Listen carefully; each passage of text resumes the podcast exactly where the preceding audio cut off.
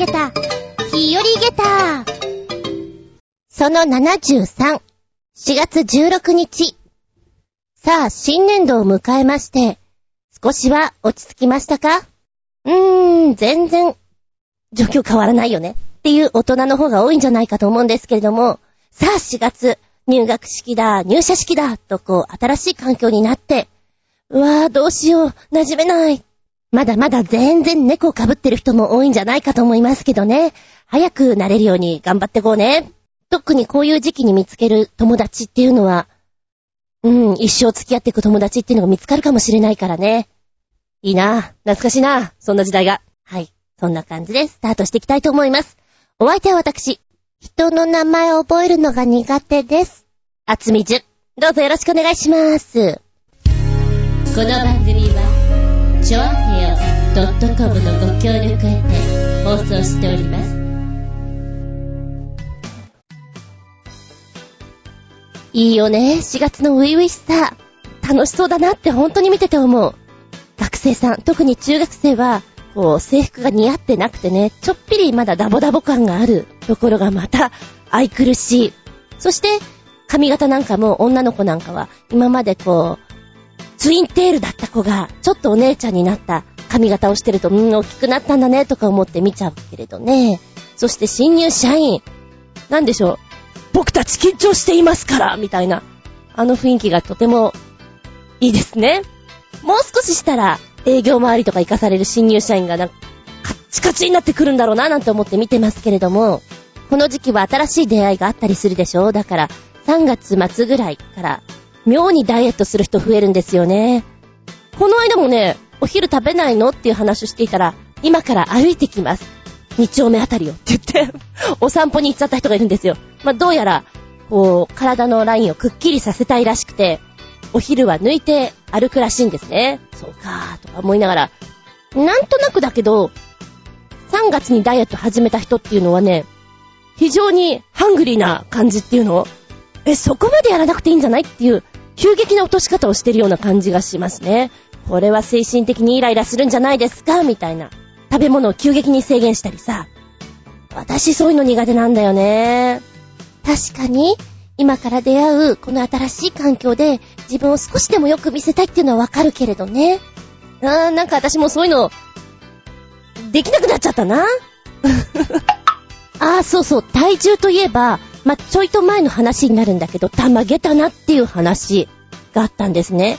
どんな話かっつうと、体重が軽くなればなるほど、航空運賃が安くなりますよっていう話。なんじゃそりゃ。それクレームすごい出るんじゃないのって思ったんだけども、南太平洋の島国サモアのサモア航空なんですけども、昨年11月から乗客の体重と貨物の重さ、それから飛行距離に基づいて運賃を決めるという制度を導入したらしいんですね。これすごくないですか？で、1kg あたり約日本円にして57円ということなんですね。国内線なんですけども、まずは国内線から様子を見て、国際線に移すらしいんですけれども、うん。意外とね、これ、いいんじゃないっていう反応が多いんですって。で、こちらのサマー航空としましては、家族連れの皆様にとって大変お得になりますよね、と。で、お子さんなんかね、11歳以下の乗客が、大人運賃の半額の運賃制度で、11歳超えると一気に大人になってしまうって、そんなに変わんないよね？なんか、ねえ、どうですか？っていうのがちょっと疑問にあったらしいんですよ。意外に反応上々ということで。えー、インターネットでお席を予約する際に、自分の体重と荷物のおおよその重さを申告するんですって。で、まあ空港に行って実際に計測というのが あって、うわなんかボクサーみたいだなとか思いながら、若干そこでね、太っちゃったわっていう人もいるかもしれない。でも、うん、今までの航空会社ってこう、荷物が意外に重くて追加料金でプラス3万円とか言っていた人は、これは非常にいいっていう反応出てるらしいですね。どうなることやら、ちょっと面白いですね。うん。なんでしょうね。今まであったサービスから、飛び抜けてこっちの発想に行ったのが、私の中で、玉ゲータ、ゲタ4つ、家族に優しいプランになりますように。次行ってみるよ。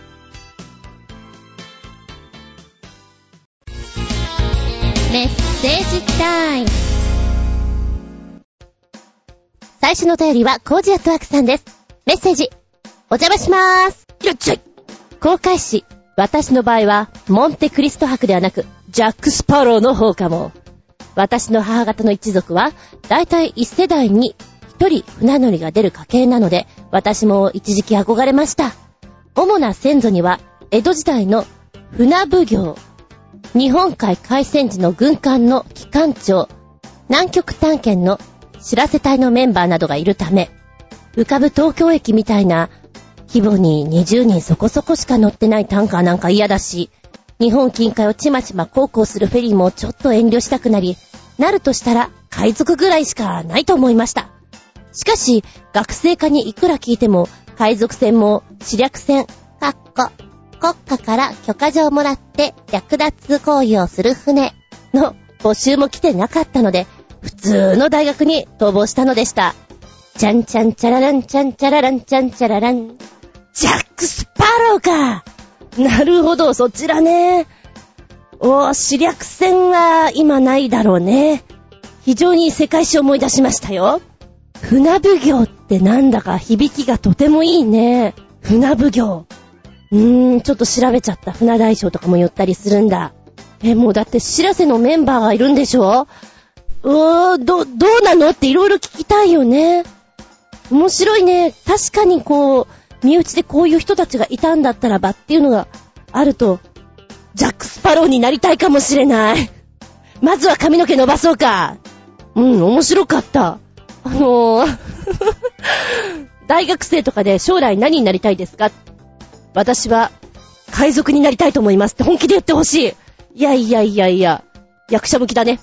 タレント向きだねってちょっと思いました。ジャック・スパロー素敵私の自転車にはちゃんと名前がついてます。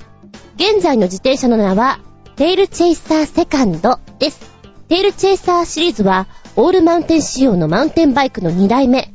初代はルノー。現在はドイツのセンチュリー社製です。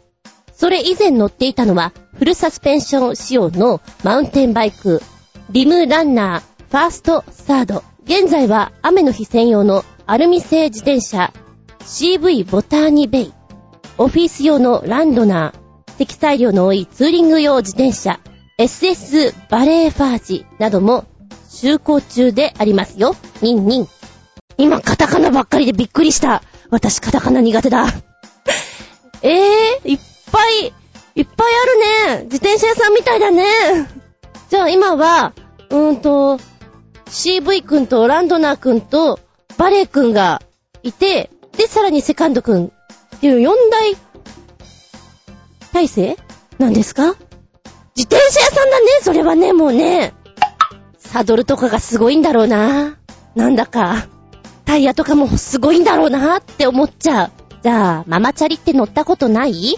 男の人なんかはないんだろうね。一番最初のこう自転車買ってもらった時ってやっぱり子供用の乗ってると思うんだけど、次に買ってもらうのとかからもう、割と、こう、乗るぜっていう自転車なんでしょ？なん、なんて例えたらいいの？スポーティーって言えばいいの？走れる子に乗ってるわけでしょ？私らなんかはママチャリですからね。お子ちゃま用からママチャリに移行していきますから。うーん。ママチャリ乗ったことないんだろうな。やっぱり坂道なんかでは一緒に応援するのかな？ない？それは。うーん、じ、自転車の場合はこ、漕いでるの自分だからね。頑張れ俺になるのかな？でもそもそも自転車乗る人ってそんな疲れないのかな？ねえ、あの、私なんかは自転車乗らないから、ちょっとした坂道も、でも立ちこぎですよ。もう自転車に乗れなくなってどのぐらいになるか。最後に乗ったのは多分、九州で 自転車を借りてた時だな。あの1ヶ月ぐらいだな。あとはもう乗ってないや。乗り方を忘れてはいないけど、かなりあやふやだぞ。ね、あの、車とか乗ってる時には、その車を応援するんですよ。頑張れミニもうちょっとだもうちょっとだうなり声上げずに頑張れって。高速なんかでも応援してますよ。うん、た、ただ、自転車だったら、頑張れ俺と、テイルチェイサーみたいな感じなのかなあ、言わなさそう。何も言わなさそう。そもそもしんどいとか思わなさそう。うん、いいの。今の忘れて。ニンニン。すっげー懐かしいフレーズ。猫を可愛く撮る方法は全然難しくありませんよ。だって、もともと猫はどんな感じでも可愛いじゃないですか。多分、ずんこさんはカメラに集中しすぎなのでは？普段遊んでる状態にカメラが絡むだけって感じで撮ればいいと思いますよ。そうそう、今年も5月にはまた写真とかの講師をやりますが、そちらでもチーズとかの記念撮影は進めていません。素人の作り顔って痛いですよね。痛いですね。プロの作り笑顔って怖いですよね。その目が、目が怖いんですよね。そうね。猫はね、可愛いなと思うんです。でも、その可愛さが追えないんです。例えば、こう、袋に入っていて、手をニョキッと出して、鼻とかを出して、なんて可愛い瞬間って思うんだけど、構えた瞬間にはもうしてないじゃないですか。遅い遅いね。昨日もね、ベッドのシーツ変えていたら、シーツに車ってなんか遊んでる子がいたんで、ああ、撮らなきゃと思って携帯取りに行ったらもう出てやがって、こんなに可愛い瞬間を撮れない。もしくはブレブレ ここにいましたとさっていう、なんか、臨場感溢れてる感じ。動きましたって感じ。だからなんかね、もっと可愛く撮れるはずなのにっていつも思ってます。はい、親バカ発言です。猫バカ発言です。続いては旅人さんのメッセージです。ずんこさん、こんにちは。旅人です。こんにちは。この間、十数年ぶりに、かっこ、浦安に引っ越してからは初めて、歯医者に行ってきました。昔治療した奥歯の詰め物が取れてしまったのです。なので、早速、浦安駅前の歯医者に行ってきたのですが、歯医者の治療器具の、あの定番の音は、今でも健在なのですね。ちなみに今回は奥歯の治療だけではなく、歯石も取ってくれました。歯医者曰く、歯石硬いですね。歯石を取ってくれたのはいいですが、歯にめっちゃめちゃ違和感を感じます。来院2回目以降は予約制で、バイトもあるから平日には行けないので、うまく予約が取れず不便です。かっこ、金曜日の夜か土曜日の昼しか行けません。それにしても、もうすぐゴールデンウィーク。最近、バイト疲れで体がだるいです。鉄道旅行は危ういかも。と言いつつ、先日本屋で時刻表買ってきたりして、行くな？旅人さんそれは行くよ行け行けーストレス全部発散させるから、旅に行っとけーそして歯医者ですか。ええー、全然行ってないんだね。歯が健康なんだ。私はなんだかんだで行ってますね。うん。詰め物はよく取れるの。だからなんでみんなそんなに行かないの？って思うんだけど、一つ私が粘着質のあるものを食べるから。二つ言ってる歯医者さんがあんまりうまくないから。三つ歯医者さんがわざと取れるようにしてるから。怖いそれは怖いどれなのかなって思いながら、一番だったらいいななんて思っているんですけれども、よく取れるんですよ。だから十数年ぶりに歯医者に行くっていうのはすごいね。でも歯医者さんって変わらないよね。あの音は。若干、あのー、香りが良くなってる気がしませんか？子供の頃に行ってた時ってもっとこう薬臭いような、歯医者ーっていう香り それがなくなったような気はするんですけども、歯石ね、行くと漏れなく取ってくれるもんね。スースーするんだけど、やっぱこう、引っかいて取る分、傷もついたりして痛かったりね、歯茎とか。それはあります。あれ下手なのかな？なりません？うん、うん、だから歯医者はね、行かなきゃなと思ってます。そろそろ行っとかないとな。心配です。甘いものよく食べるし。でも、そのぐらいなんですね。虫歯はできてないんですね。いいね。なんかできやすい人とできにくい人いるみたいですからね。いいね。ふふふ羨ましい。なんかめっちゃ今のところ忙しくて、ご飯もあんまり食べてないみたいですけど、旅人さん。しっかり食べて、ゴールデンウィークは遊びに行ってね。旅人さんはなんで旅人さんって名前なの？旅が好きだからでしょ？ゴールデンウィーク、遊びに行きな。行け行けゴーゴーメッセージありがとうございます。これはいいものです。ゴジャトワクさん、お邪魔します。水に浮かべると、波紋の中に花が生えているように見える一輪挿し。ペットボトルと同じ素材でできているそうです。これはいいものです。では、さてどんなものかな？とポチッと押したら、ん？なんだこれどうなってるんだ？なんか、水面に刺さってるように見える。で、これを写真をずーっと下に下ろしていくとですね、おう、こうなってるのか。あ、可愛らしいですね、これはね。手頃な感じの。へーって今言ってるだけだとわかんないでしょ？そうだな。直径が5センチぐらいなんじゃないかな ?5、6センチぐらいの、くぼみっていうの？透明のくぼみ？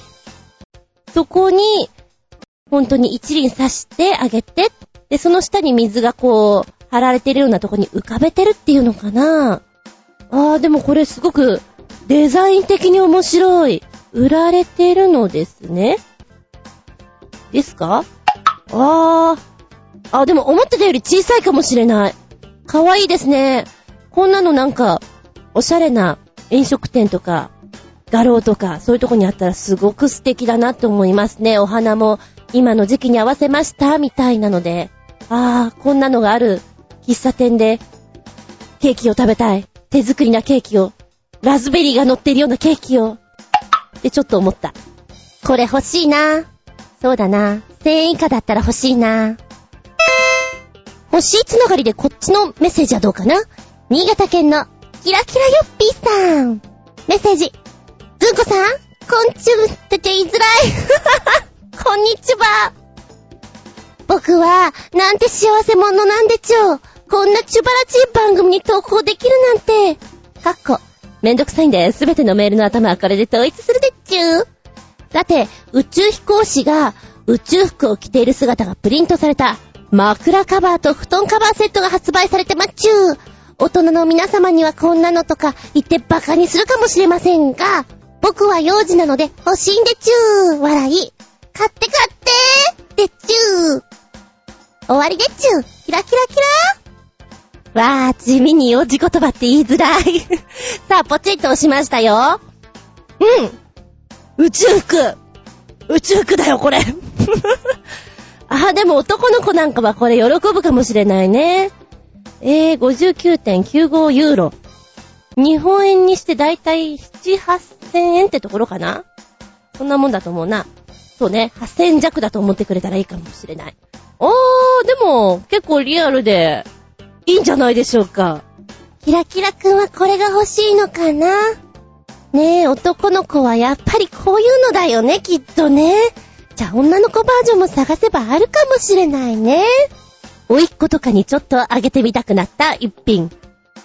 宇宙服でした。欲しいつながりでもう一丁。新潟県のキラキラよっぴくん。ずんこさん、こんにちは。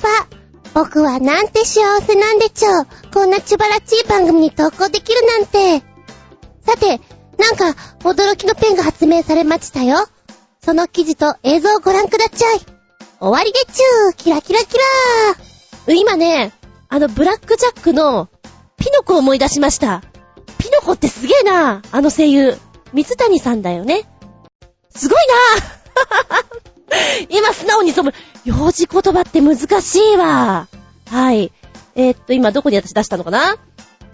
えー、っと、これこれ。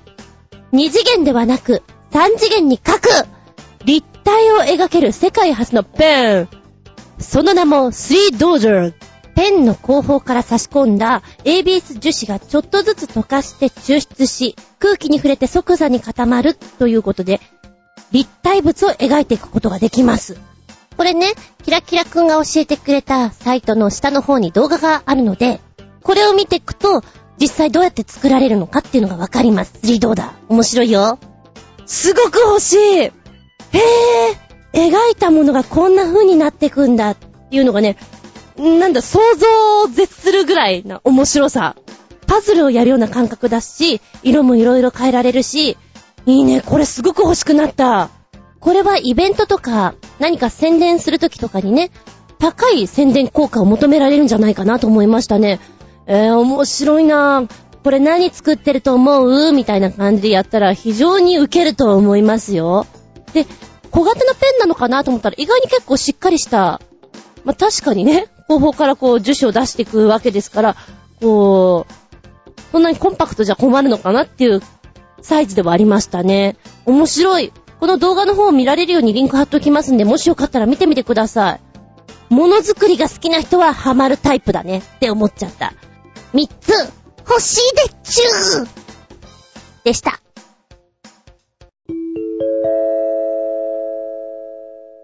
ただいまより、ただいまより、ずっこ先生のレッスンを開始いたします。ずんこ先生の本作り。はい、新年度迎えました新しいクラス。10クラス。わあ、名前に覚えるの大変な時期でございます。さて、年長さんクラスでやってます。もうだいぶ私のネタがないので、これもいただき物。葵とパパ、手をつないで歩いている。葵、急に手を離し、しゃがみ込む。葵どうした？パパを見て。ありありパパ近づく。あ、ほんとだ。ご飯運んでる。うん。ご飯運んでるね。この前ね、哲也くんがアリ潰しちゃったんだよ。え？ー、潰しちゃったの？うん。ありつぶしたら、かわいそうだよね。そうだよね。かわいそうだよね。あうん、うん、どうした？あ、あり、どっか行っちゃった。そっか。お家にご飯持って帰って、食事してるのかもね。パパんお腹すいた。よし。じゃあ、帰ろっか。二人、立ち上がる。パパ、歩き出す。葵、ゆっくり歩き出す。ん葵、どうした？アリの真似。置いてくぞ。やだ、待って。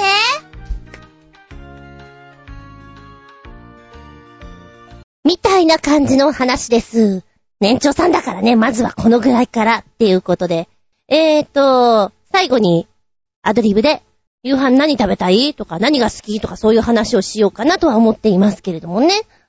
おいらもね、ちっちゃい頃、アリを見るのが好きだったんですよ。アリがこう一生懸命なんか運んでると嬉しくなっちゃう。で、思わずこうお菓子とか置いてみちゃう。そんな子でした。暗い子でした。あの、授業中とかもアリを一匹連れて、こう筆箱で歩かせたりして そんな子でした。はい。ちょっとそれ思い出しちゃった。葵の本でした。新潟県のキラキラヨッピーさんからメッセージ。ずんこさん、こんにちは。僕はなんて幸せ者なんでちょう。こんなちばらちい番組に投稿できるなんて。さて、ルービックキュービを、キュービをだって。ルービックキューブを人間より早く解くマシンが開発されましたよ。通常、人間によるルービックキューブのスピード競技の公式ルールでは、まず最初にじっくりと6面を眺め、解法を考える時間が与えられまっちゅ。人間の公式最速タイムは、この分析時間を含まず、5秒66でしたが、このマシンは分析する時間も込みで5秒32だそうでちゅ。僕なんて6面どころか1面も揃えられないパプリンでちゅー。かっこ笑い。終わりでちゅー。キラキラキラ。ルービックキューブは揃えられませんよね。できまちぇーんって確かに思います。はい、動画見たよ。玉下駄。下駄。なんだろう。変な感じがするんで、下駄さん。多分すんごいんだろうけど、うん、機械ならできんのかなみたいな。コンピューターならそのぐらいできて当たり前なのかなみたいに思ってしまえる？自分が怖いね。いやー、それを人間が作ってるんだもんね。すごいすごい、ルービックキューブか。懐かしいね。あれ、一回流行った時には、どうしてもできなくて、分解して、面を揃えるというね。そういう方向に行きましたけど、うーん、できる人は、シャシャッとできま、まずなんかね、あの、プロの回し方ができない。サカサカサカサカって、こう、ピアノを弾くような感じで回すじゃないですか。ガッチャコーン、ガッチャコーン。もうほんとね、不器用、絵に描いたような回し方しかできません。いやいやいやいや、すごいね。本当に。たまげたよ。まず、嘘っこでも 嘘っこでもあの指の動かし方をやるってなったら検証炎になりそうです。つっちゃいそうですもん。ピキーンじゃあ今度はコージアットワークさん。タイトル。高いところはお好き？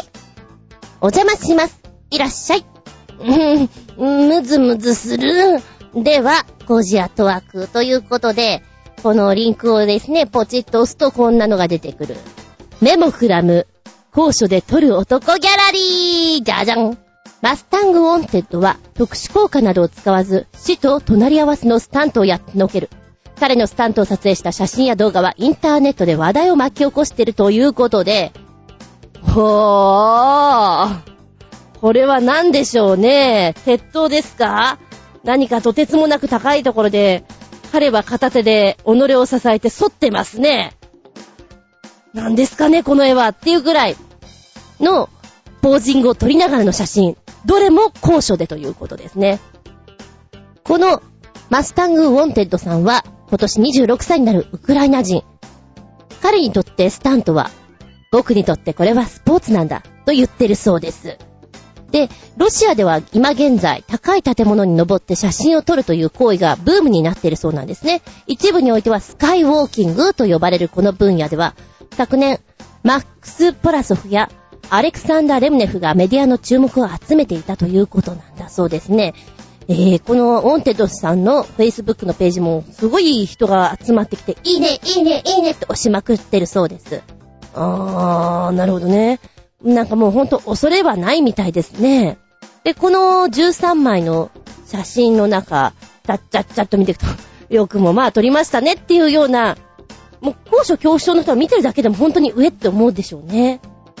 この人はどうも、片手で掴んでいたり、上から高いところを、えー、手だけで押さえて、上から撮られるのが好きみたいですね。なんかそういうパターンがあってちょっと面白いな。で、同じように、先ほど言ったね、マスタングさんとか、レムネフさんもちょっと癖がある撮り方をしていて、私はね、マスタングさんの撮り方が怖い。例えばこう、バーとかがあるでしょ？そういうバーにつま先だけを引っ掛けて体を反らせるパターンが多いんですよ、この人見てると。うーん、それは怖いね。いや、右手だけも怖いよ。右手だけも怖いけど、なんかつま先っては心もとないじゃないですか。トゥルンって言ったらおしまいですよ。っていうのを見てると、うん、ムズムズするっていうのはとてもわかりますね。ああ、でもこういう危ないんだけどかっこいいが、隣り合わせのゲームっていうのは流行るんだろうな、男の子なんかをやりたいんだろうなと思う。まあ、要注意だよね。真似しちゃうよ、きっと。この間ね、あの、ずんこ先生行って帰りに、生徒ちゃんに会ったんですよ。そしたら、壁とかを登ってなんか、え、なんかこの子デンジャラスと思って危ないよ降りなって言ったら、お母さんがね、今この子ね、フリーランニングの YouTube 見てからハマっちゃったんですよって言ってるんですよ。あー、あれもね、なんか街中バーって走ってかっこいいじゃないですか。忍者、忍者ですよ、まさに。あんな姿見たら男の子なんか真似したいよね。で、骨折するよなとか思いながら。身体能力高ければ本当に何でもできちゃいそうな感じがまた面白くもあり怖くもありですね。それをちょっと思い出しましたね。スカイウォーキングですか？一種ね、それをやるときの高揚感っていうのが、ブワッと上がってくるじゃないですか。だから、興奮した時の自分がたまらなく好きみたいなのになってしまうから依存しやすいんじゃないかななんて思います。やってみたいか？うーん、ちょっとだけやってみたいです。メッセージありがとうございます。くりたまげたプチゲタ話。プチプチプチ話。お昼ご飯にね、あーなんか作るのめんどくさいなーと思って、あ、そういえば急に食べたくなるやつがある。あれ食べようと思ったのがあるの。即席の焼きそば？あれってなんかさ、映るよね。あの匂い嗅いでるだけで、うーん、食べたいっていう気分になりませんか？で、めったに食べないんですよ、そういうの。食べるものがね、いつも決まっていて、もしそういう即席ラーメン、カップラーメンを食べるとしたら、どん兵衛のきつね系？ああいううどん系か、うーんと、カップスター系、ああいうのしか食べないんですね。あんまり他の食べないんですよ。だから、よその人が食べてるの、匂いクンクンって嗅いだりすると、本当に急に食べたくなったりする魔物だなと思うんだけど、あのカロリーも魔物なんだけども、え、昼間に開けてみたら、ね、スープがついてるのあるのね、あれ。あスープ付きと思って、私の中では衝撃的な下駄だったんだけど、普通？それって。ペヤングさんとか UFO さんはついてないじゃないですか。たまたま買ったそれにはスープがついていて、びっくりしたの。粉末スープ。これ私、だいたい普通にこうパッケージを見ない人なので、間違って焼きそばにかけちゃうなっていうタイプ。そんな感じだった。ごめん、すんごいつまんないプチプチ下駄で、私の中では驚いたの。もう一丁、プチ下駄話、うまかったなのお話。まあ、これ一回もうブログに上げちゃったんですけども、あまりにもうまかったから、衝撃だったから喋らせて。おいら、とんかつが好きなんですよ。すんません、いつも男前の話で。あの、とんかつが好きで、たまたまラジオ聞いていて、ここのとんかつサンドが美味しいと、冷めても美味しい。ぜひ食べてみてっていうのをやってたんですよ。で、聞いていて、へー、とんかつサンドっていいよな大好きとか思いながら、冷めても美味しいとんかつ。ワクワクするじゃないですか。で、そのラジオを聞いた次の日、もうランチに食べに行こうと思って、あの、バイクに乗っていこうかなと。ただね、ラジオで一応メディアで流れてしまった後っていうのはすごく並ぶんじゃないかと、不安に思っていたんですよ。これは相当早くに行った方がいいかななんて思いながらも、起きたのがちょっと遅くてね。それでも、えーと、10時ぐらい、あ、違う、9時とかぐらいに起きてたのかな ?9 時ぐらいに起きて、これ今行った方がいいのかな？でもあんまり早すぎてもバカを見るな、なんて思いながら行ったんですよ。まあ、バイクでほんと4、50分ですね。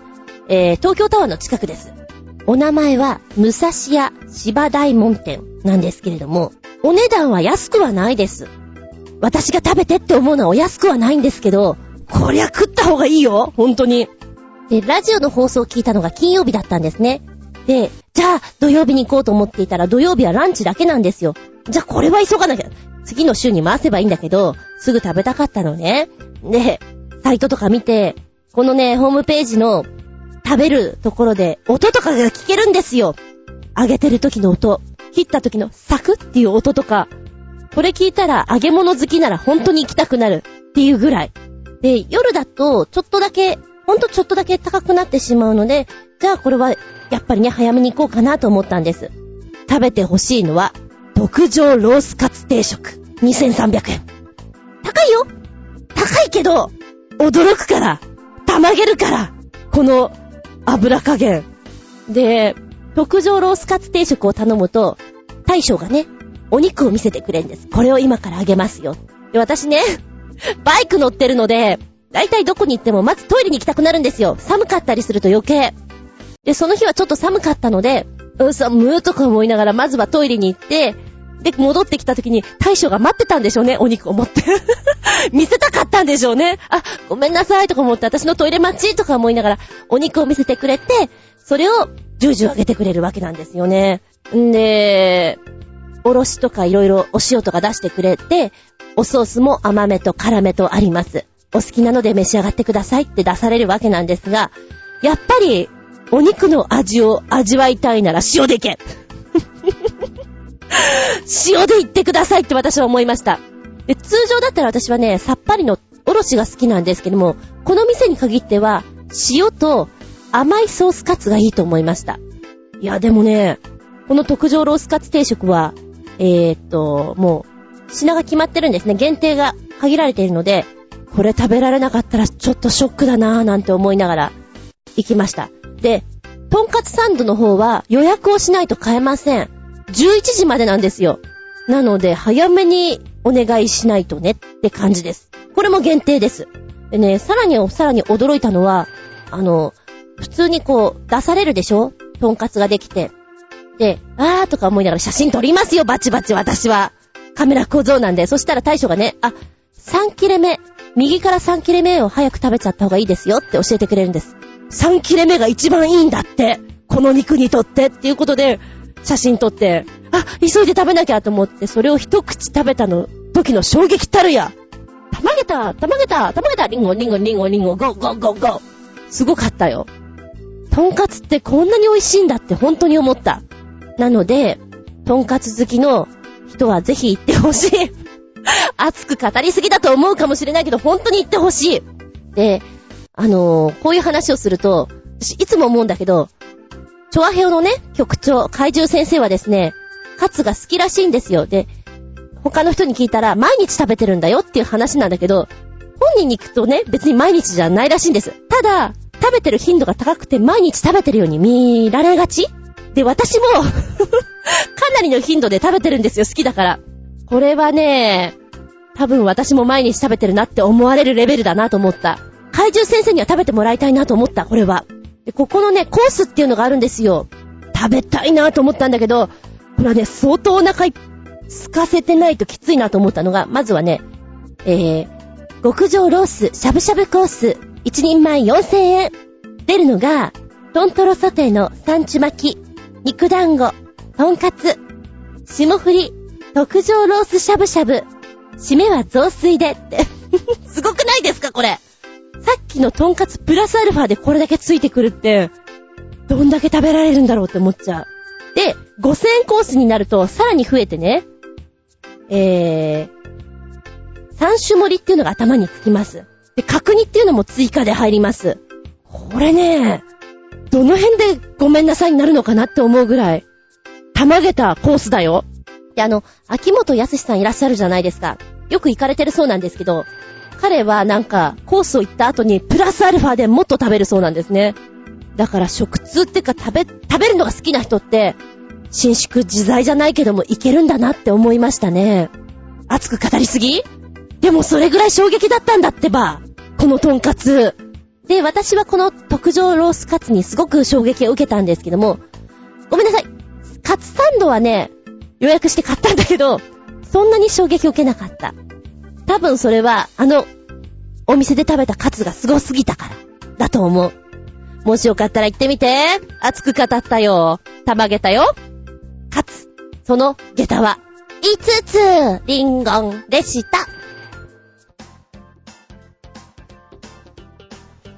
では、サクッとお便り行きましょうか。新潟県のキラキラヨッピーくん。メッセージ。ずんこさん、こんにちは。僕はなんて幸せ者なんでちょう。こんなちばらちい番組に投稿できるなんて。さて、にゃんこにまたたびと言いますが、実際にお猫様たちに生のまたたびをやったらこうなるんです。といった映像でちゅう。ずんこさんは実際のまたたび見たことあるでちゅか？終わりでちゅう。キラキラキラ。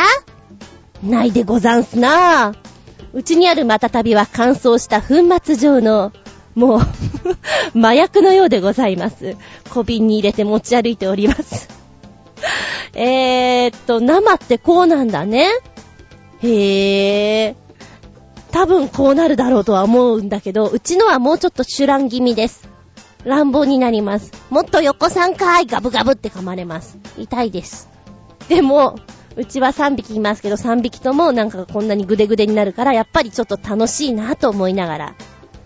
猫が逃げた時にはまず、トイレの砂と またたびを持って、おもちゃを持って、うろうろします。近辺をね。そんなことをやりますので、あの、またたびは本当に効果あるなと思います。見つけた人はすごいと思っちゃう。なんか気持ちよくなっちゃうんだろうね。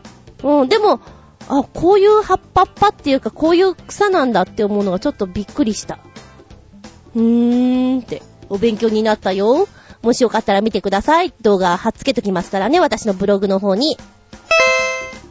ハーバード大に入っておけばよかったと思う理由。コージアットワークさん。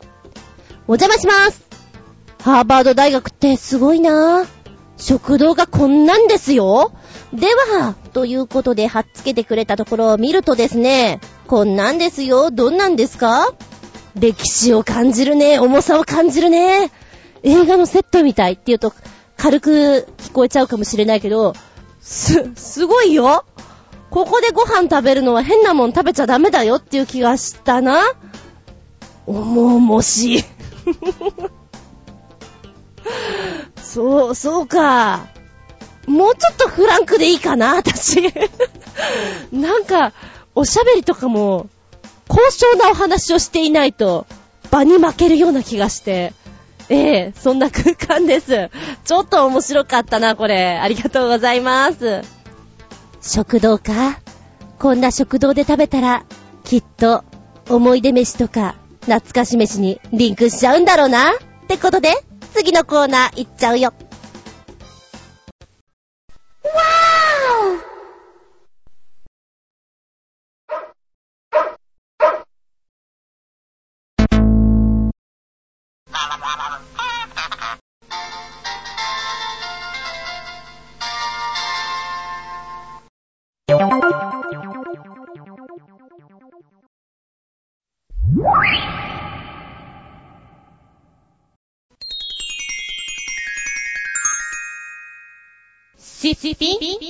アウトタイムはい、今回のテーマはですね、思い出飯、懐かし飯っていうことでお届けしたいと思います。まあ、そもそもの発端は、私が久しぶりに行ったラーメン屋さんで食べた、もやし、そばと餃子と、あれは半チャーハンか。いっぱい食べてるな。うん。あれを食べた時に懐かしいなーって思ってしまった、その時から生まれた思い出飯。そんなもんです。私のいつものテーマの決め方なんてそんなもんです。結構外食が多いので、どこどこに行った時は必ずこれを食べるっていうのが子供の時から多かったんですよね。毎週月曜日にピアノを習いに行っていました。で、ピアノを習いに行く時に、スーパーの前にたこ焼き屋さんがあったんですね。このたこ焼き屋さんはそれは汚い汚い、もうたこ焼き屋さんで。だけど、5個で100円。安いんですよ。なので、いつも100円を握りしめて、ここで食べてから、ピアノに行く。もしくはここで、ピアノが終わってから、たこ焼きを食べて帰るっていう、たこ焼きが楽しみで言ってた、ピアノのレッスンです。たこ焼きがブームの時があって、あとはね、サンテオーレっていうファーストフード店ですね。今もあるのかな？太陽がマークのところなんですけど、ここで、やっぱり同じように100円 ?140 円ぐらいなのかな？フライドポテト S サイズを食べているのがすごく好きで、で、マクドナルドとかのポテトと違って、このサンテオレのフライドポテトはちょっと塩気がきついんですね。しょっぱくて美味しいのがすごく好きで、よく食べてました。思い出の味だなって思う。あとはもう何気ない札幌の、札幌ラーメンの味噌ラーメン。あれがね、うちは母親がいないんですけども、もう、小さい頃に死んじゃっていたから。で、父親がダンスの先生やってるので、そのスタジオに行った時に、お腹空いたなって言うと、いつも味噌ラーメンが出てきたんですよ。多分そのスタジオにある給湯室か何かで作ってくれたんでしょうね。で、これ食べなって言って味噌ラーメンを出してくれたのがね、忘れられなくて、味噌ラーメンは、やっぱり子供の頃の、ちょっと思い出の味ですね。今も食べるよ好きなんだけどね。あの時に食べた味とはちょっと違う感じもしますね。で、親父の味っていうのがあって、うちは。今言ったように母ちゃんがいないから、父ちゃんが作ってくれますよ。で、それ、もう男のね、料理だから、うんと、ニラと牛肉を醤油で炒めるだけなんですけど、これがなんか親父の味だなっていうのは思いますね。あー、親父飯っていう懐かしい味ですよ。もうシンプル。ただのニラとお肉。多分胡椒とかもあんまりかけてない。いいのいいの。あれがうまかったの。濃い味がね。今はね、もうなくなってしまっているんだけども、こう記憶に残ってすごく美味しかったなっていうのが、熱海にあったラーメン屋さん。熱海。厚みは熱海から取った名前なんだよ。今更だけど、熱海温泉にあった、あるお宿さんで出していたラーメン屋さんなんですけど、このラーメン屋さんも多分ないでしょう。けど、美味しかったなお風呂に入ってご飯を食べて寝る前に食べこうなあのラーメン。たまらなかったな多分今食べたら、何のことはない、ただしょっぱいだけの醤油ラーメンだと思うんですけど、あの雰囲気の中っていうのがたまらないんでしょうね。思い出ラーメン。懐かしの味。豊島園の、うちは豊島園がすごく近かったんで、何かっちゅうと豊島園に行っていた記憶があるんですけど、豊島園のラーメンとポテト。これもね、異常にしょっぱいんですよ。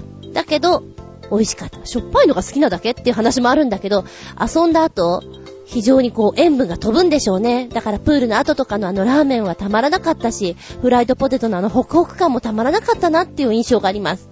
おそらく今食べたら、味を美化しているだろうから、まずく感じるんだろうけど、懐かしい味ですよね。振り返ると非常にジャンキーなもの好きなんだなっていうのが、その時からわかるんですけれども、じゃあここで、えー、メールの方を読もうかな。コージアットワークさんの思い出飯、懐かし飯。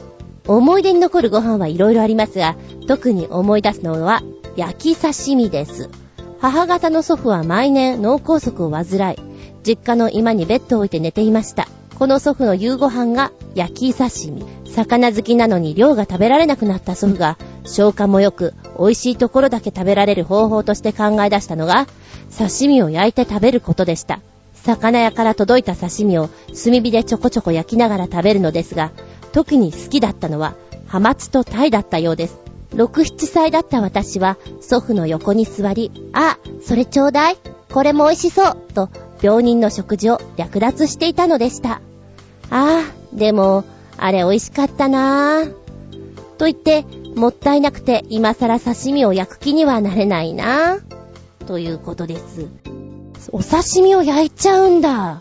あー、なるほど。そしたら消化が良くなってってことなのね。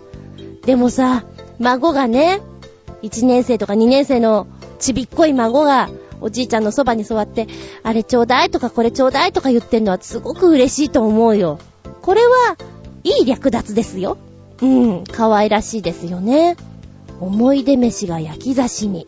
確かに食べたことがない。お刺身って焼くものじゃないからっていう印象があるけど。へー。いい話だ。とってもいい話だと思う。なんか私のジャンキーな話とは大違いな気がする。そっか、家庭の味でいくと私が思い出飯、これかなって思うのは、ああ、野菜炒め、ソース味。これは、好きじゃなかったんですよ、私が野菜炒め。で、ソース味っていうのが好きじゃなかったんですけど、その時にうちに来ていた住み込みの家政婦さんがこればっかり作ってたんですね。で、子供の頃なんてそんな野菜炒め好きじゃないじゃん余計に。だから、あー、また野菜炒めっていうので、ちょっとうんざりした記憶がありますけど、多分それは、非常に私の中では懐かしい味なんだろうなと思います。懐かし飯であり、懐かし味なんだ、とね、思うな。あとね、ハンバーグが好きなのは私よく言ってるんですけど、駅前にあったお肉屋さんの、原田肉の原田 あの原田で売っていた、ハンバーグ ?100 円だったと思うんだ。それをよく焼いてくれて、ソースで食べるのが好きでね、懐かし飯ですね。では、旅人さんのメッセージは、思い出飯、懐かし飯。埼玉、大阪に住んでいた時は結構思い出飯的なものを食べてましたが、かっこ手作りのコロッケとか、浦安に来てからは両親と別々に暮らしているので最近食べてませんね。うーん。大きくなるとね、思い出飯懐かし飯を食べることが少なくなっちゃって、ますます味が美化されるんだよね。そんなもんだと思いますよ。だからこそ、思い出飯、懐かし飯なんじゃないかななんて思うんですけれど、手作りコロッケか。それはもう半端なくうまいよね。揚げたてっていうだけでもごちそうさまですよね。一時、コロッケにハマってる時があって、カレーコロッケとかいっぱい作ってました。冷凍庫がいっぱいになるんです。うまいんだよな、コロッケ。えへ。メッセージありがとうです。では続いて、ナッチンさんからのメッセージ。飯かー。うーん。食にこだわらない私としては困ったお題だわ。給食は、カレーかな。うちの学区は小さいチーズが入ってて、かっこ5ミリ角程度それが美味しかったの。でも他の学区じゃ入ってなかったらしくて、あとは、妙に食べたくなるのはおかゆ。病気でもないのに、おかゆさん食べたくなって、一人分炊飯器でワクワクしながら炊いたり、土鍋で炊くと美味しいんだけど、そこまではしないのだ。飯かー。飯、うーん。思い浮かばぬ。いやいやいやいや、今十分ですよ。カレーね。小学校、中学校、とにかくカレーチーズが入ってるってなんか贅沢ですね。うちは入っていなかった。学校で出されるカレーってちょっと甘くて黄色いよね。そんな印象。グリーンピースが入ってたような気がする。好きじゃなかったなあんまり。でもあの香りはたまらないね。あー、今日の給食はカレーなのねーっていう、ルンルンしながらいけるところは確かにあったかもしれない。えー、美味しい学校給食だったんだ。あと、妙に食べたくなるのがおかゆ。おかゆ、ちょっとわかる気がする。うちもね、日曜日の朝、みんなちょっと遅くに起きるでしょ？で、私なんかは、漫画見てましたよ、アニメ。筋肉マンとか見てましたよ。それしか覚えてないんだけど、そういうのを見た後で、10時ぐらいとかにご飯作って出されるわけなんですけど、お粥っていうのが結構あった。それは白いお粥じゃなくて、卵と、卵？そうだよね。卵と醤油で味がつけられたもので、茶色いお粥が出てきて、これがすごく好きで、確かに私も何にもない時にお粥をよく作る方かもしれない。あの味が忘れられなくて、寒いな今日どうしようかな、ご飯。お粥にするかっていうのは結構ある。あるある。今これを見るまで思い出せなかった。思い出飯だ、私の中でもこれ。うまいんだよね。でも多分、ナッチンさんが言ってるのは白いお粥、普通のお粥なんだろうね。って思う。ありがとうございます、ナッチンさん。あと、前にも言ったかもしんないんだけど、あれどこにも見たことがないんだけど、ラザニアみたいなのよ。方向的にはラザニアみたいな食べ物なんだけど、ラザニアってあれが層になってるじゃないですか。ミルフィーユみたいに。チーズ、ひき肉、チーズ、生地、ひき肉、生地、チーズみたいな。そのミルフィーユになってなくて、1枚の生地の上にミート、お肉が乗っかっていて、チーズが乗っかっていて、コロンと巻かれている春巻き状の食べ物。カネロニカネローニ？そんな名前だと思うんですけど、あれを子供の頃にファミリーレストランで食べてたんですよ。で、そのファミリーレストランは、有名なファミリーレストランじゃなくて、聞いたことがないファミリーレストラン。なのね、あれが食べたくてしょうがないんだけど、どこにもないんだよね。もう潰れちゃったんだと思うんだけど、非常に美味しかったような気がする。多分、7、800円。食べたいでもどこに、どこに行けば食べられるんだろうめちゃくちゃ食べたい懐かしい味。そんなのもあります。やっぱり私の中では外食する印象が強いな。味的にはね。うん。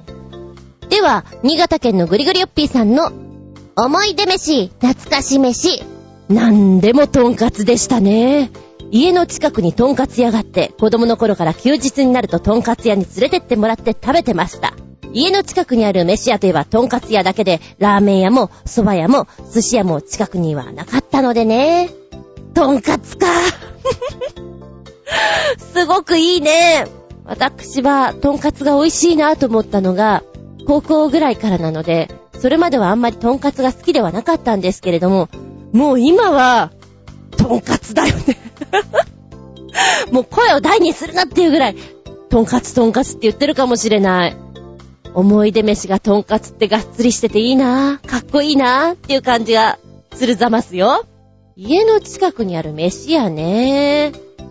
なんか美味しいところはなかったよなぁなんか出前とかでも頼んでたけど、別に美味しくはないよね。とりあえず楽だから頼みましたっていう程度のお店ですね。ラーメン屋さんに至っては外れしかなかったっていう印象です。はい。ぐりぐりよっぴーさんの思い出飯はトンカツっていうことで、そんな話をするとまたトンカツが食べたくなっちゃうってどれだけ食べたいんだ、お前は。メッセージありがとうございます。思い出飯の話をしていたらお腹空いちゃったな。懐かし飯食べたいな。そうそう。まずくて懐かし飯。その1。大学の近くにあった牛丼屋さん。多分チェーン店ではない。なんか美味しくなくて覚えてる。だけど、そこでよくお弁当を買って劇団で食べていたから、懐かし飯。だけど、まずかったな。その2、うちの実家の近くにあったラーメン屋。かっこやる気がないんだろう。かっこ閉じる。駅前なのに、超まずい。まずくてまずくてびっくらこいちゃう。懐かしいけど、まずい飯。あとはまあそんなに、そんなにクソまずいはないかな。記憶に残る懐かしい、まずい味。学食とかも、美味しくはなかったけど、多分美味しくはないんだろうけど、そこまでではないかもしれない。うん。って思う。はい。あなたの思い出飯、懐かし飯、まだまだあるんじゃないですか？なんか、ふっと思い出して、あれ食べたいな。それがあなたの思い出懐かし飯ですよ。メッセージありがとうございました。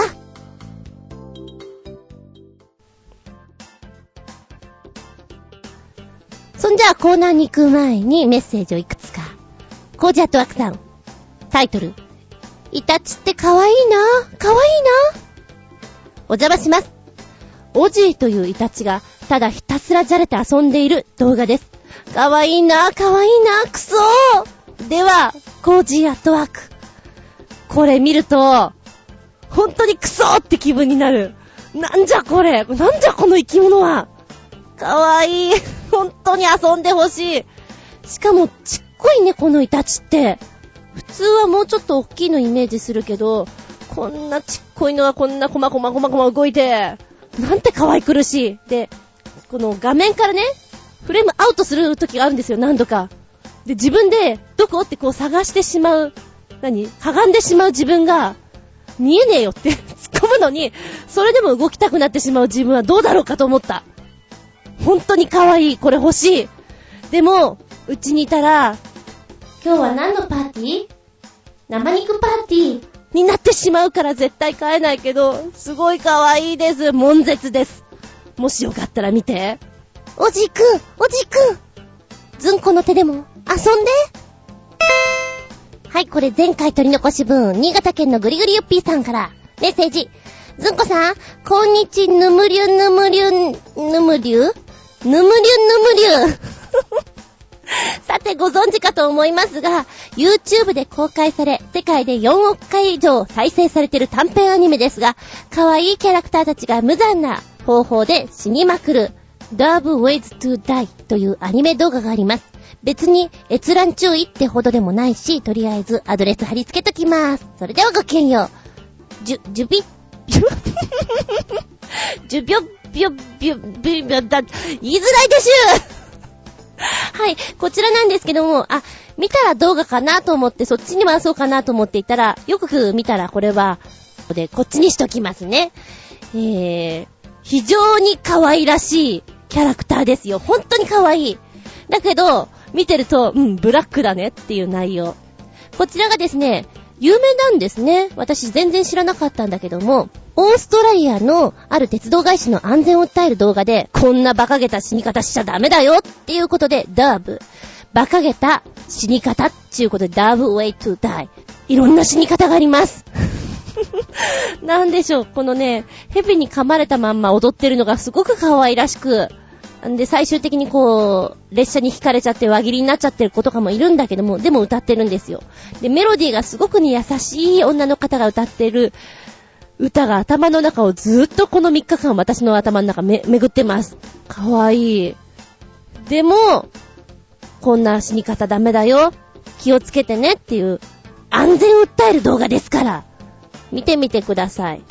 微笑ましいんだけど、う、ブラックってちょっと思うでしょう。はい、メッセージありがとうございます。コージアットワークさんもう一発。フィンランドの素敵パスポート。お邪魔しまーす。はい、いらっしゃい。ズコさん大変大変フィンランド発行のパスポートがこんなことになってます。では、コージアットワーク。ということで YouTube 約7秒ぐらいかなザクッと見たんだけど、大変大変素敵かわいいなるほどね。パスポートの右端のところ、パラパラ漫画になってるんですよ。で、このフィンランドのお国柄をよく出してるんじゃないかなっていう感じがして、いいなぁ。日本だったら何かなぁ日本だったら、どうしよう今、お相撲さんが突っ張りをしてるところ浮かんじゃったり、あの、思考を踏んでるところ浮かべちゃったんだけど、そんな感じ？いいね。日本もやればいいのに、こういうのを遊びでね。非常にいいでしょう。特にほら、日本はアニメ得意なんだから、ジャパニメーションじゃない。パラパラ漫画やってみようよって思いました。かわいいね。うん。素敵なものを見てちょっと癒された感じがします。では、新潟県のぐりぐりゆっぴーさんからメッセージ。こんにちは、ギュルギュルああ、僕はなんて幸運なんだろうか。こんな素晴らしい番組に巡り会えて、来てもありがたいのに投稿までできるなんて、感無量で涙が止まりません。というわけで、ほぼ幻の名曲でも紹介するでネギネギ。このバンドのチャンバラロックンロールでネギネギ。聞いたことのあるやつはあんまりいないでネギネギ。かっこ笑い。あいつもあいつもぶった切ってやりたいでネギネギ。かっこ、さらに笑い。つうことで、リンク先教えてくれました。2曲がこのチャンバラロックンロール。そしてもう一つが映像がないと寂しいので子供バンドの誰も知らない誰も覚えてないヒット曲を一つ。子供バンドで Take Me to Your Party でネギネギ。それではごきんよう。ジュルジュルジュルつうことです。聞いたことなかったんだけど、子供バンドのこのチャンバラロックンロール聞いてると、なんか頭にこう残っちゃうね。チャンチャンバラバラっていうなんかそのリズムが入りそう。で、もう一曲の方も、子供バンド 1985?1985 って言った方がいいのかなダイナマイトライブっていう方、こちらも、ごめんなさい、全然わかんないんですけれども、Take Me to Your Party。うーん。藤木剛さんなんですね。でも今回はね、しばらく私の頭の中で、Down, way to die あれがずーっと流れていて、あの踊りが頭の中で繰り返されてるから、しばらく、なんか抜けなさそう。サンバラバラバラにならなさそう。ですよ。はい、ありがとうございます。見たら、動画？まずは最初は、短編ハイクオリティフル CG アニメ CG 映画続きということで、新潟県のぐりぐりよっぴーさんが教えてくれました。こちら、まずは、ナラボー。パープリン野郎とじいさんのチキンレースそして、ザ・チェイス。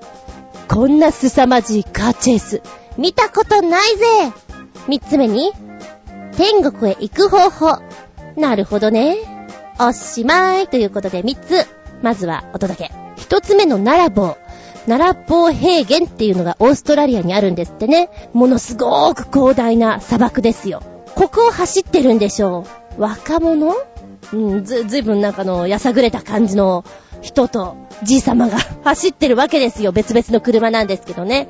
で、あることがきっかけで、カッチーンとなりまして、さながら映画のようなストーリー仕立てで、二人は 走っていくわけなんですよ。この平原を、車でな、暴走、爆走。さて、どうなる？まあ、あるものがきっかけでそうなってるんですけど、オーラスで、その謎が解けてくっていうんですかね。謎が解けて、ああ、そうかそうかって思うんだけど、さらにそっから、え？って驚かせてくれます。びっくりたまげた下駄4つ。で、続いて2番目のダッチェイス。こちらの凄まじいカーチェイスはね、あー、よく作ったなーって感じですね。これは映画で本当に実際のもの使ったら作れないよねっていう。いや、作れるよ、作れるけど相当大変だよねっていうのが。で、道路がループしてるところがあって、そこを私もバイクで走ってみたいと思った。爽快だろうね。この二つ目もね、最後のどんでん返しがぶったまげた。おおそこに来るんだっていうのはね、うん。あの、エンディングはちゃんと見ないとね、後悔するよね。私はそれをね、大昔に映画を見ていてやったので、一番いいところを見逃したんで、本当に今は見るようにしてるんですけど、これもやっぱり最後は見た方がいいね。で、三つ目の天国へ行く方法。これはね、短いです。1分30秒ぐらい ?2 分なかったような気がするんだけど、なんかジャズテイストで始まってね、でっぷりした天使様がいて、うーん、うん、うんうん、なんかわかりやすかったって感じですね。だからなんか悪いこととかしていても、見られてるんだよねっていうのがあって。天国へ行く方法。ぜひこれも見ていただけたら、さらっと見られますよ。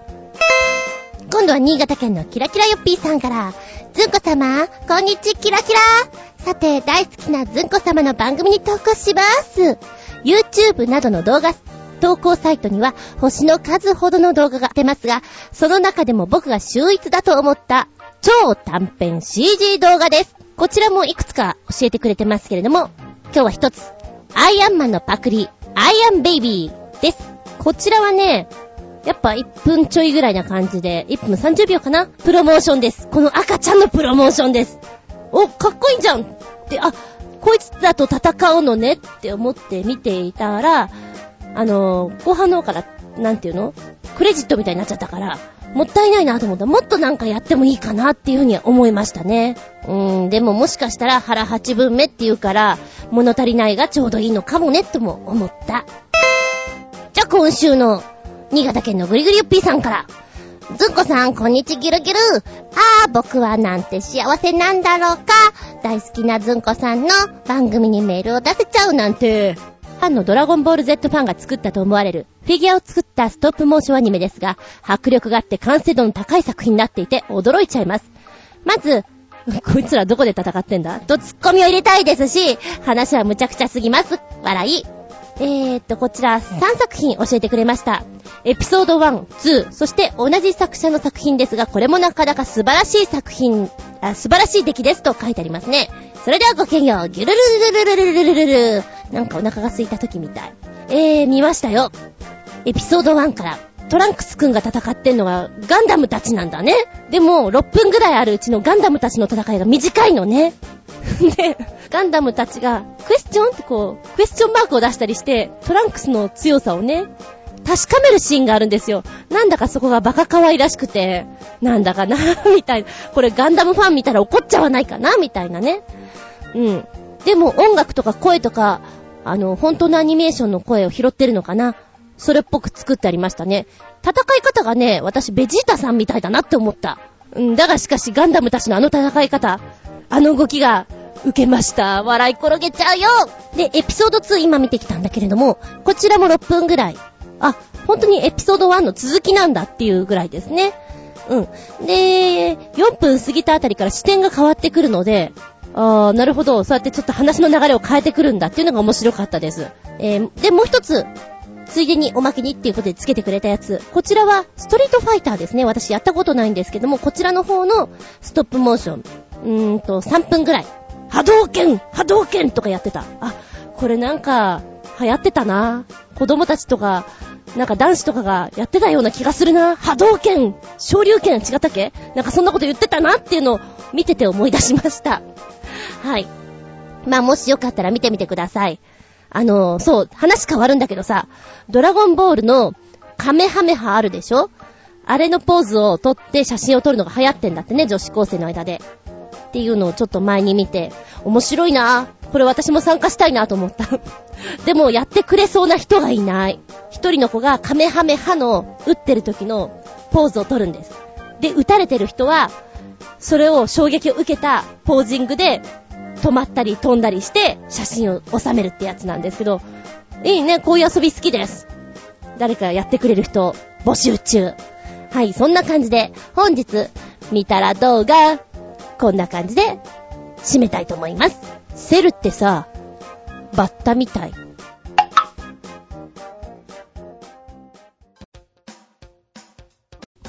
はい、お便り戻りまして。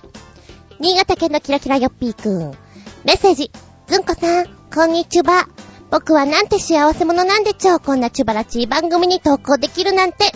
さて、アメリカでは、歴代大統領モンスター化したフィギュアが発売されているそうでちよ。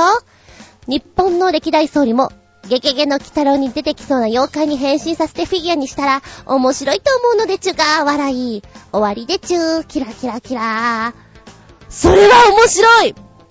ぜひ見たい！いいよね、妖怪、妖怪フィギュア。お!えー、こちらのフィギュア、アメリカの歴代大統領がモンスターフィギュアとなって、now on sale! えっと、1番、ブッシュ元大統領、ゾーンブッシュ。あー、ゾーンブッシュ。素敵だね。2番、クリントン元大統領のウルフ・ビル。3番、リチャード・ニクソン元大統領のウォーターゲート・ラグーン。これ悪い顔してるなこれはいけないな 緑色の顔だ。4番、バラク・オバマ大統領のバラキュラー。バラキュラ 響きがいいし、あの、マントくるんじゃって、そうね。あ、こっち来るのか。5番、リンカーン元大統領のリンカーシュタイン。リンカーシュタイン。ちょっと響きが良くないかな。うん。でも、顔、青白 ?6 番、ジョン・ F・ ケネディ大統領のホワイトハウスの怪人。これってあれでしょ？オペラ座の怪人と被せちゃったんだ。あー、そうですか。ちょっとこれ太ってませんか ?7 番、ロナルド・レーガン大統領のロンミー。これはね、そんなにこう、モンスターに見えないかな？これらのフィギュアは1体？24.99ドル、日本円にして2300円。以下の通販サイトで販売中。アマゾンでも売られてるそうですよ。大人気なんで完売ですって書いてある。へぇ、大人気なんだ。2300円で私が今ピコーンって来たのは、とんかつと同じ値段。そこ？そこなの自分。へぇ。どれが欲しいかなって言われたら、面白いので言ったら、やっぱり、あー、オバマさんのバラキュラかなバラキュラ。響きも面白い。バラキュラ。バラと一緒にどうぞ、みたいな感じで。あー。リンカーンのリンカシュタインは、あれみたい。ベム、ベラ、ベロの、ベム、ベラ、ベロ？ベロ？あの、おっさんはベロ？ハゲたおっさんはベロで合ってるかな？ベム、ベラ、ベロ、そうだよね。ベロ。ベロみたい。服装が。面白いな、これな。へえ、もしよかったら、うん、今完売みたいだけど、売りに出されたらもう一回買ってみるのはいかがだろうか。2300円。もしも、日本の首相を絡めたら、すごく すごく素敵になっちゃうね。あのー、ぬらりひょんとか目じゃないよね、きっとね。なんかまんまいけそうな気がする。ぜひ水木一郎さんとコラボを。あー、でも起こりそうだななんか日本のなんかそういうのってすごく、すごくすごくなんか遊べないような気がするけど、面白いと思う。よし、今度眠い時に妄想してやろう。妄想クラブだ。続けてこんなのどう新潟県のキラキラよっぴくん二つ目。ずんこさん、こんにちは。僕はなんて幸せ者なんでちょこんなちばらち番組に投稿できるなんて。さて、なんか、超高級な T シャツが発売したそうでちゅう。正直着たいとも思わないでちゅう。笑い。終わりでちゅう。キラキラキラ。どんな T シャツかな？どんな T シャツかな？一体どんな着心地なの ?850 万円のワニ革 T シャツがエルメスから発売。え ?850 万円？850万円。すごいな、エルメス。やっちゃったな。今芸人出てた。やっちまったな。クールポコさんか。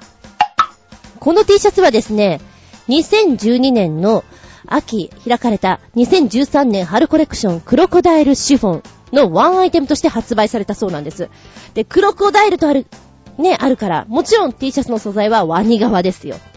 で、そもそも、このクロコダイルの皮っていうのが、評価が高いんですって。セレブたちがね、いいんじゃないざますみたいな感じで、本当に人気が高くて、エルメスさんとしましては、よしじゃあ、うちもね、ブランドとしてちょっと意地をかけて、オーストラリアでクロコダイル飼育しちゃおうかって言って2009年からクロコダイルを自ら飼育させて、ね、やっておるということで、今回のクロコダイルのこの T シャツも、その子から作ってるんじゃないかなって、そんな世知辛い話を聞きたくないけど、そうなんですって。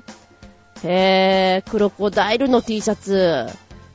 まあ、別にこれ、うん、黒子じゃなくてもいいかなぁこれはもうでも、付加価値なんだね、きっとね。850万円でエルメスが、もう一点物で作りましたよっていう、そういうことなんだろうね。いらないけど。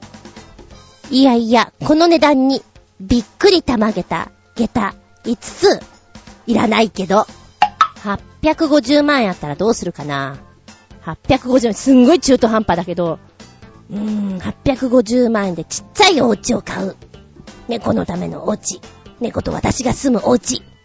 超現実的に考えそう。キラキラの国のヨッピーくんは、850万円あったら何が欲しいかな？フィギュアかな？車のおもちゃかな？うまい棒かな？うまい棒何本買えるかな？はい、最後に、同じく新潟県のキラキラヨッピーくんから、ずんこさん、こんにちは。僕はなんて幸せ者なんでちょこんなチュバラチー番組に投稿できるなんて。さて、ビレッジヴァンガードからこんな神秘的なものが発売されてます。僕は幼児なので、こんなの怖くて欲しくてありません。こんなの見たら、夜トイレに行けなくなるでちゅう。かっこ笑い。終わりでちゅう。キラキラキラー。ビレッジヴァンガードはまた出しちゃったよ。どんなのを出したのかな？よっこらしょ。新世界、新世界、透明標本、透明標本、美しくも、美しく不思議な世界。え？命をより身近に感じる作品なんです、これ。ええー、透明標本。標本という印象からあまりにもかけ離れた存在です。生物でありながら目に映る造形はまるで鉱物によって作り出されたような美しさ。元来、タンパク質を酵素により透明にし、甲骨を赤紫、軟骨を青色に染色するという骨格研究の手法として確立された形態であり、美しい色合いと造形にするためには、長い月日と技術を必要とします。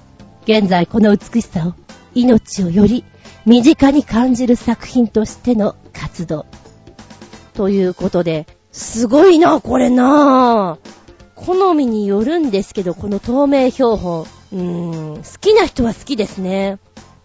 で、いろんな種類があります。穴ハゼだとか、イワシだとか、あって、黒水。高いものはね、8500円、1万円いくんですね。人気が高いもの、入荷待ちっていうのがあります。こちらが、ああ、タツノオトシゴですね。これ人気高いんだ。420円で小さいんですけれども人気が高いということで。あと4個、あと2個とかがいっぱい書いてある。イモリとか、カメレオンなんていうのは人気高いみたいですね。うーん、でもこれがお家にあるっていうのはとても実験的なお部屋な感じがして、私はいりませんけれども、標本とか好きな人は、ハマるかもしれませんね。この色合いとかは。うーん。こんなものがあるんですか。結構見入っちゃいます。本当に。これだって陸亀でしょ亀さんもなっちゃうんだ。なんかね、命を大切にするっていうのも考えられるんだけど、こういう風な形にしてしまうっていうことで私はなんかね、怖いなっていう印象も受けちゃうんですよね、標本は。とっても。ヒメイカとかもあるよ。すごいね。えー、お時間ある時にもしよかったら見てみてください。なんか恐ろしいのもあんな。うん。もしよかったらです。メッセージありがとうございます。はい、今回もね、たくさんのメッセージありがとうございます。私、嬉しゅうございますよ。えー、メッセージの方は、チョアヘオのお便りフォームから、ポチッと押していただきまして、そこに行くか、もしくは、パーソナリティブログの方にコメント残していただく、はたまた、オイラのブログ、ズンコの独り言、こちらにメールフォーム用意してますから、こちらから飛んでいただきますか、事前に、えー、そうですね、何日に収録するよ、みたいなことをアップしますので、そこにコメントを残していただく。もしくは、直接メールアドレスもあります。こちらもご利用ください。全部小文字で、geta アンダーバー zun アットマーク yahoo.co.jp geta アンダーバー zun アットマーク yahoo.co.jp こちらまでお願いしますね。本日もお便りたくさんありがとうラストこの番組は、ちょあへよ .com のご協力へて放送しております。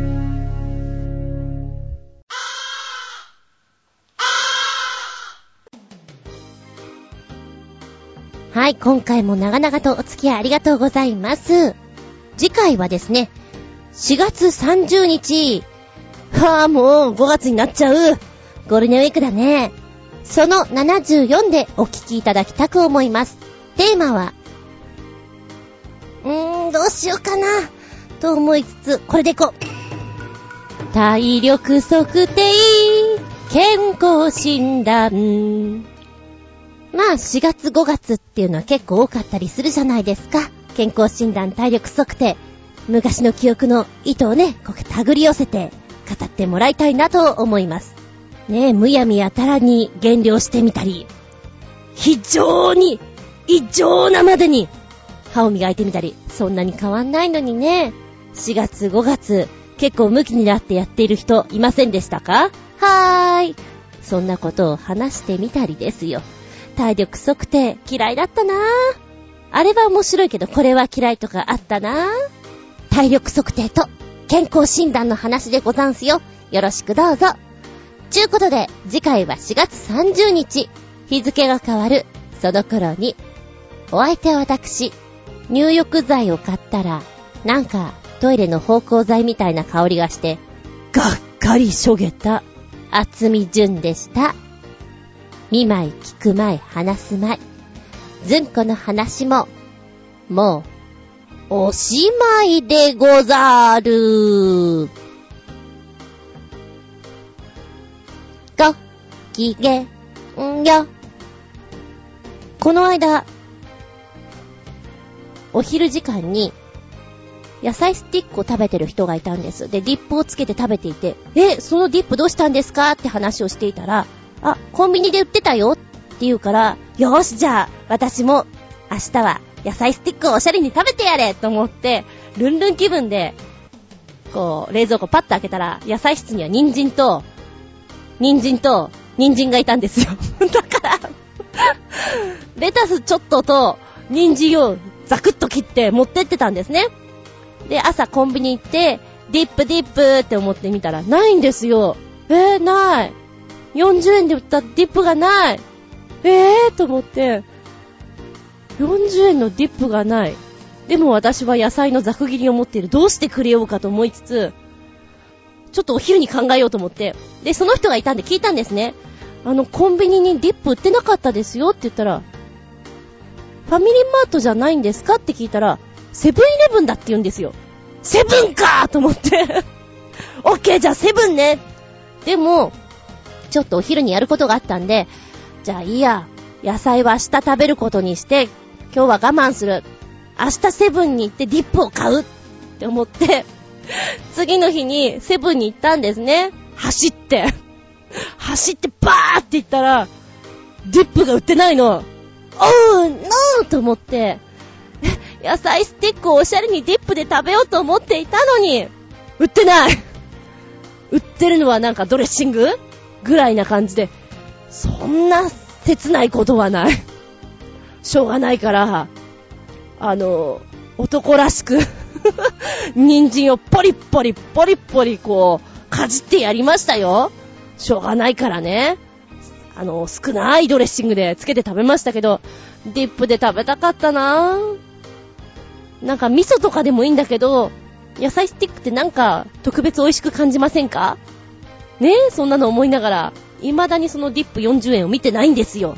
いつか買おう。いつか買ってやろう。そう思ってます。そんなバカな話をしつつ、おしまい